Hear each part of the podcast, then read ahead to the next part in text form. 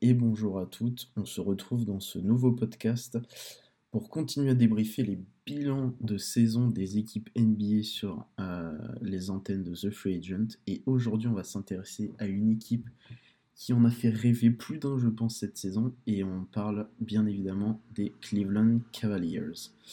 Alors, pour commencer avec Cleveland, on va parler de la satisfaction. On va revenir bah, euh, sur l'exercice. Alors ils finissent avec un bilan de 44 victoires pour 38 défaites, ce qui les place à la 8 place euh, de la conférence Est. C'est une belle surprise parce que l'année dernière, on rappelle qu'ils étaient 13e. Euh, on rappelle également que depuis le départ de LeBron en 2018, ils n'ont pas fait une saison au-dessus des 22 victoires. Là, tu doubles ton total, euh, ce qui était assez inattendu. Enfin, on se doutait que, l'équipe allait progresser que son jeune joueur, mais on ne pensait pas qu'il ferait une, une aussi bonne saison, je pense. Si on creuse, si on pardon, un peu plus et qu'on va sur le, détail, euh, les Cavaliers, c'est une excellente défense, la, septième euh, au defensive rating euh, de la ligue, articulée évidemment autour de la raquette Evan Mobley et Jarrett Allen, on va y revenir. Par contre, en attaque, c'était beaucoup plus compliqué, c'est seulement la 20e attaque de la ligue en, en stats. Euh, et c'est une équipe qui jouait très lentement parce qu'elle a, une, elle a la 26e pace de la ligue. Euh, voilà. Et euh, qu'est-ce qu'on peut, qu'est-ce qu'on peut dire d'autre sur cette équipe? Bah, on, va, on, va parler, on va faire un peu le déroulé des matchs de la saison. Donc on a un premier mois de compétition qui est plutôt équilibré. On a 10 victoires, 10 défaites. Quand on approche de Noël, je sais pas si c'est l'odeur de la dinde qui a, qui a motivé nos amis de l'Ohio, mais ils vont, ils vont pas mal s'améliorer. Ils vont notamment faire une belle série de 6 victoires d'affilée mi-décembre, avec des victoires références contre Chicago, contre Miami, contre Milwaukee, qui sont déjà des équipes euh, en zone playoff à ce moment-là.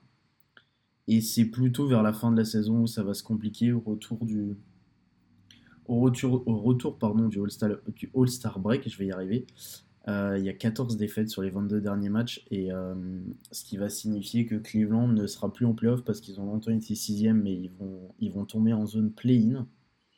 Et on va y revenir après à ce, à ce fameux play-in. Si on parle purement des joueurs, bah, la satisfaction, je pense qu'on est tous d'accord, c'est Darius Garland. Euh, il a vraiment pris le contrôle de l'attaque des Cavs, surtout que son compère du backcourt Colin Sexton s'est blessé assez tôt dans la saison. Il a joué que 11 rencontres. Euh, Garland, il tourne à 22 points de moyenne et plus de 8 passes euh, avec plus d'une interception. Donc on est quand même sur des moyennes assez sérieuses. Euh, ces moyennes et ce bilan des Cavs à la mi-saison lui a permis de, représenter pour la première fois sa ville de Cleveland lors du All-Star Game qui était organisé à Cleveland justement. Et ironie du destin ou pas, il a été choisi par LeBron et dans son équipe il y avait aussi Jarrett Allen qui est lui aussi son coéquipier à Cleveland et qui a été euh, pris pour le match des étoiles aussi. Euh, Jarrett Allen, lui, qui tourne en 16 points, 11 rebonds et plus d'un compte de moyenne sur la saison, donc on est sur des grosses moyennes. Les deux ont joué, ont joué une soixantaine de matchs, donc on n'est pas sur un échantillon non plus faible. On n'est pas sur une saison pleine, mais on n'est pas non plus sur un échantillon qui qui est faible. Donc voilà, les deux ont représenté Cleveland lors du All-Star Game. Ils ont fait, euh, ils ont fait des prestations, euh, des bonnes prestations. Et euh, c'était un peu le point culminant de cette saison. Maintenant, on va aller sur la déception et du coup, on va revenir sur ce play parce que le play il était évitable pour ces Cavs. Tu perds Colin Sexton assez tôt. Le reste de la saison, tu as un effectif plutôt sain. Enfin, en termes, de, en termes de blessures, ça va. Et c'est vraiment sur la fin où tu te sabordes et que tu termines au play-in. Et play-in à l'Est, c'était compliqué parce qu'on a, on a compris sur la fin de la saison que Brooklyn avait des chances d'y être. Et, euh, et ça n'a pas loupé. Parce que euh, déjà Cleveland s'est fait passer, Cleveland et même Brooklyn d'ailleurs se sont fait passer par Chicago et Toronto qui ont mieux fini la saison. Euh, et ils finissent, oui je ne l'ai pas précisé, avec 5 défaites sur les 7 derniers matchs. Donc forcément, on rappelle vite fait le fonctionnement du play-in. Le 7ème joue le 8ème, le 9ème joue le 10ème, le vainqueur du 7-8 se qualifie en tant que 7ème, le perdant du 7-8 affronte le vainqueur du 9-10, sachant que le perdant du 9-10 est parti en vacances, et donc le vainqueur de ce dernier match se qualifie. J'espère que vous m'avez suivi. C'est l'explication la plus rapide de l'histoire euh, sur le play-in. Donc premier match face à Brooklyn, parce que Brooklyn finissait Cleveland 8. Et voilà, on a eu un grand Darius Garland, il finit à 34 points quand même dans un match euh, couperé. 13 sur 24 au tir, et Evan Mobley s'est parfaitement distingué dans la peinture. Mais voilà, en face, on a un duo Irving Durant qui était un peu trop fort pour ses Cavs, qui a mis des tirs importants, qui a su verrouiller quand il le fallait. Donc voilà un peu juste pour ses Cavs sur ce premier match, mais comme je viens de vous l'expliquer, on a une deuxième rencontre au play et là ils ont affronté les Hawks. Et là c'était clairement la victoire ou la tête basse pour, euh, pour nos amis les Cavs. Et il y a moyen parce que quand tu vois la saison des Hawks qui a fait une grosse, un gros round de post-season l'année dernière, on rappelle que les Hawks sont finalistes de conférence et ils menaient 2-0 face aux Bucks il me semble. Donc voilà, on était sur une équipe potentiellement finaliste.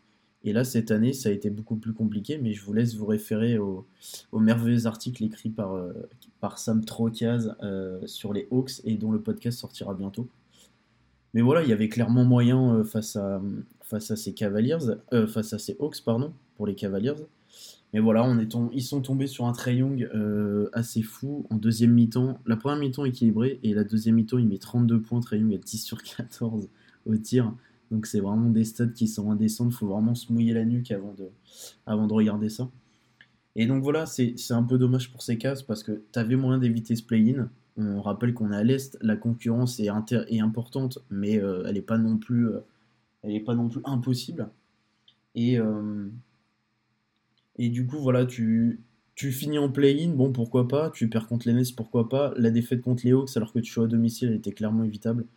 Donc je pense qu'ils peuvent nous avoir quelques regrets parce qu'il y avait vraiment la place d'aller en playoff. Alors, tu jouais Miami ensuite au premier tour, bon, t'aurais peut-être perdu, mais au moins tu vas en playoff et t'engranges de l'expérience euh, pour, euh, pour cette jeune équipe. On va descendre tout de suite sur la surprise. Alors la surprise, c'est pareil comme la satisfaction, je pense qu'il n'y a pas de débat, c'est Evan Mobley. On rappelle qu'Evan Mobley, il est rookie. Il est rookie, il est drafté en troisième position par les Cavs à la draft 2021. C'est un intérieur qu'on a vu venir de loin, surtout pour ses qualités défensives. Il était déjà annoncé comme un très très gros défenseur euh, lors des mock drafts et des scouting reports. On rappelle aussi qu'Evan Mobley, il fait 2m13. 2m13, alors il est très fin, donc euh, ce qui lui permet d'être hyper mobile parce que pour sa taille, euh, faire 2m13 et être, et être bon en rapidité latérale, c'est pas forcément deux choses qui vont ensemble. Mais voilà, lui, il est très mobile. Et il a sorti une grosse saison. Enfin, il a, marqué 15 points de moyenne, il a pris 8 rebonds, il a quasiment 2 contres par match pour un rookie. Ça, c'est pareil, ça doit être une stat qui, n'a pas dû euh, être. Euh, enfin, en tout cas, dans des. C'est une, ouais, une stat qui n'a pas dû être euh, réalisée pardon, depuis un moment. Donc voilà, tu, tu, lui fais de la place. ils ont mis Kevin Love sur le banc assez vite. Il a quand même joué 69 matchs, Evan Mobley aussi. C'est pareil, c'est pas c'est pas il joue un peu de match, il montre un peu de potentiel, il se blesse. Non, il joue quasiment, euh, enfin il joue les, quasiment tous les matchs de la saison. Euh, il n'y a que Kevin Love justement qui a mis, qui a réalisé plus de matchs que lui. Et puis Mobley, il a, je pense qu'il a, il a fait écarquiller les yeux à plein de gens. Déjà défensivement, le, le petit Evan, on, on, se demandait déjà au début de saison si le gars était pas dans la course au, au défenseur de l'année. Quoi. Un rookie dans la course au défenseur de l'année, enfin, c'est un truc c'est un truc qui est complètement fou. Il a, déjà tout, il protège bien son cercle, on a parlé de sa mobilité, il sait, euh, défendre en Mahom et coller son, attaquant. Enfin, il a réalisé vraiment une saison de fou. Et puis même en attaque, il était, euh, il était très bon. Enfin, il y a, il y a plein de matchs où, il met plus de 20 points. Enfin, il est, euh, il est très intéressant. Et en signe de de sa très bonne de sa très bonne saison, et eh bien il finit euh, sur le podium du rookie de l'année. Il s'est fait griller la politesse par, euh, par Scotty Barnes et il, me semble qu'il finit aussi derrière euh, Kay Cunningham. Mais voilà, hein, la bonne pioche peut-être de la draft, enfin une des bonnes pioches de la draft, même s'il était troisième, donc je sais pas si on peut parler de bonne pioche, mais voilà, une très très belle saison rookie pour Evan Mobley et on a très hâte de voir ce qu'il va donner bah, dès la saison 2, là, sa saison sophomore qui va démarrer fin octobre. Là, on va passer à, une, à la dernière partie qui est sans doute la plus intéressante, c'est l'état à venir. Qu'est-ce qu'on fait euh, côté Cavs pour aborder au mieux cette, cette saison 2022-2023 hum, Alors pour moi, la première interrogation, ça va être Colin Sexton. Pourquoi? Parce qu'il est en fin de contrat euh, cet été. Euh, fin de son contrat rookie, j'entends. Donc est-ce que tu le re-signes? Il n'a pas été re-signé pour plusieurs raisons. Déjà, il était blessé. Donc forcément, quand tu es blessé et à ce niveau-là, bah, tu veux pas non plus mettre le max sur un mec euh, dont tu n'es pas sûr. Voilà, ça reste un, joueur à potentiel notre, ami, notre ami Colin Sexton.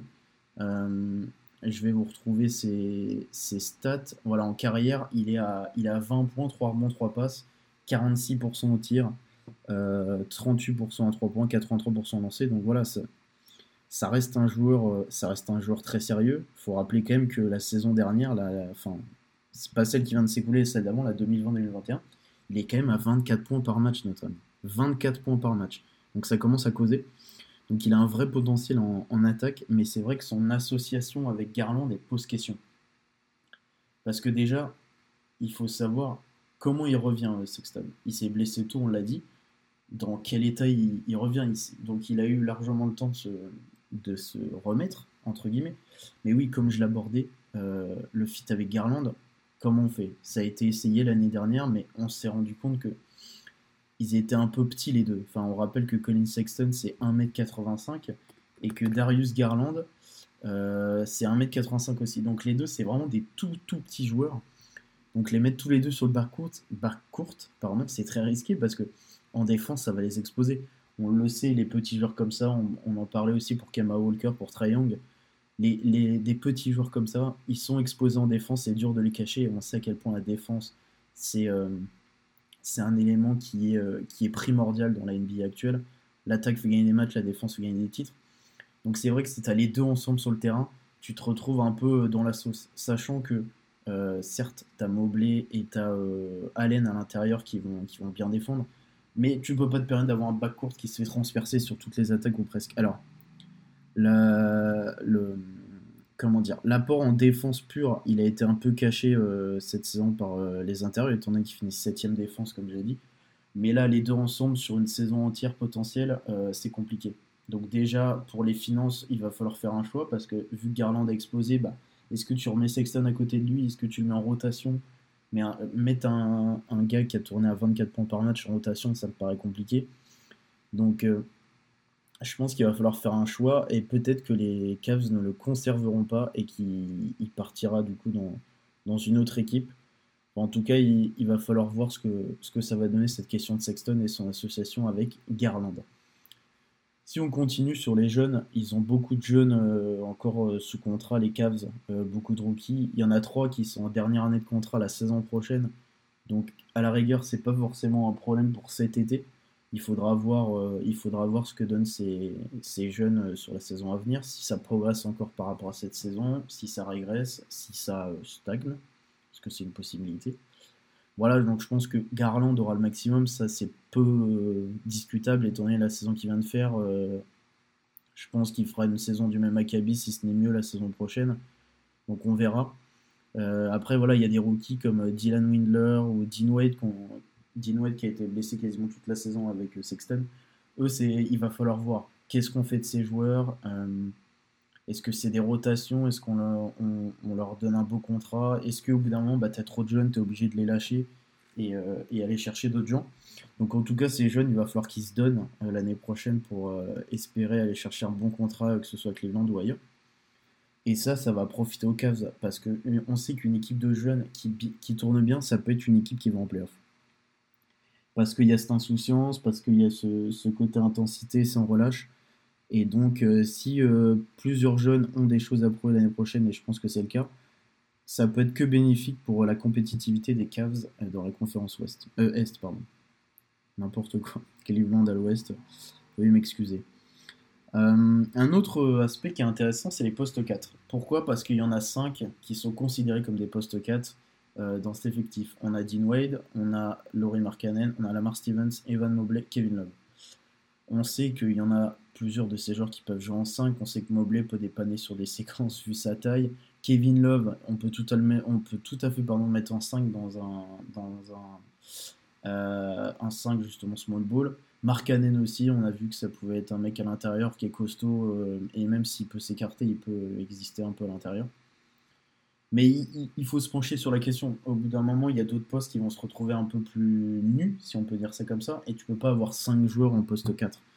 Euh, on va y revenir après, mais du coup, le bas court derrière, euh, derrière euh, Garland et Sexton, c'est un peu compliqué. Enfin, il n'y a pas non plus masse joueurs. Donc il, va falloir, il va falloir voir ce que tu fais. Quoi. On va parler maintenant bah, de la draft, parce que c'est quand même un élément majeur de l'été. Et pour le coup, Cleveland a fini dans la loterie, puisqu'ils ont le dernier choix de la loterie, le 14e. Alors, qu'est-ce que tu fais avec ce, choix? Étant donné que tu as déjà plein de jeunes, est-ce que ça vaut le coup de drafter un jeune joueur, ou alors tu essayes de l'échanger contre un, joueur qui est déjà établi, quelqu'un qui a déjà quelques saisons et qui peut apporter immédiatement? Un 3D potentiellement peut-être un, joueur à la Robert Covington, il a, il a re-signé ce sera pas lui, mais un joueur de ce style qui peut accompagner les jeunes, apporter de la défense, du 3 points, des fondamentaux en attaque. Donc voilà, ça va être intéressant de voir euh, ce, que, Cleveland va faire de, ce choix. Et puis bah, la, dernière, euh, la dernière chose à regarder euh, pour l'été, ça va être les vétérans. Il y a des vétérans qui sont en fin de contrat. On a, Ed Davis, on a Rajon Rondo qu'est-ce que tu fais de ces joueurs? Sachant que Rondo, son rôle est important puisque c'est la doublure de Garland. Et Garland, il va, falloir, il va lui falloir une doublure et une doublure qui est, qui est expérimentée. Là, pour le coup, on a, a une vraie pépite, je pense, du côté des Cavs. Donc, il va falloir lui mettre un, mec qui a de la bouteille, qui a du vécu et qui a de l'expérience. Un mec comme Rondo, c'est parfait, sauf que le problème, c'est qu'on on sait qu'en ce moment, Rondo, il a, a des problèmes euh, extra-sportifs qui sont vraiment très très chauds. Donc, peut-être que c'est un des affaires euh, et un comportement, une attitude qui vont refroidir les Cavs et qui vont vouloir s'en séparer. Mais dans ce cas-là, il faudra trouver une doublure parce que Garland, pour sa progression, il va falloir lui trouver, euh, il va falloir lui trouver un, comme je l'ai dit, un joueur qui va le, qui va le conseiller, qui va l'aider, un meneur vétéran mais qui a de la bouteille. C'est pas, euh, pas un meneur vétéran comme ça. Il lui faudra un vrai joueur. À John Rondo, c'était le profil parfait parce qu'il a gagné des titres. Ça a été un joueur majeur de la ligue dans son style et c'était parfait, mais est-ce que tu le conserves lui? Est-ce que tu vas chercher quelqu'un d'autre? En tout cas, il va falloir, euh, il va falloir aussi être, euh, être euh, comment dire, avisé sur ses choix de vétérans parce qu'on sait que c'est primordial dans ces équipes, surtout les équipes jeunes. On a déjà Kevin Love, certes, mais il va en falloir d'autres. Et, il va falloir peut-être trouver la bonne pioche du côté des Cavs. Voilà, je pense qu'on a fait le tour sur, sur ces Cleveland Cavaliers qui sont en train de remonter la pente après le départ de LeBron et qui ont de beaux jours devant eux, il me semble, et on, espère qu'ils seront, on espère pour eux qu'ils seront en playoff l'année prochaine parce que ils sont passés vraiment proches cette année, ça serait dommage qu'ils régressent. Donc voilà, je vous remercie de m'avoir écouté. J'espère que vous avez passé un bon moment avec moi dans ces euh, quasiment 20 euh, minutes de, monologue. Euh, les autres équipes seront débriefées par, notre équipe as a Free Agent. Il y aura d'autres podcasts qui vont sortir. Là, on va bientôt arriver dans les équipes qui ont fait les playoffs, donc ça va être, intéressant de, revenir sur, ces équipes qui, qui ont peut-être moins d'ajustements à faire, mais ça restera intéressant quand même parce que ça sera des ajustements pour peut-être aller chercher le titre. Donc voilà, on se retrouve très vite pour un nouveau podcast. Au revoir.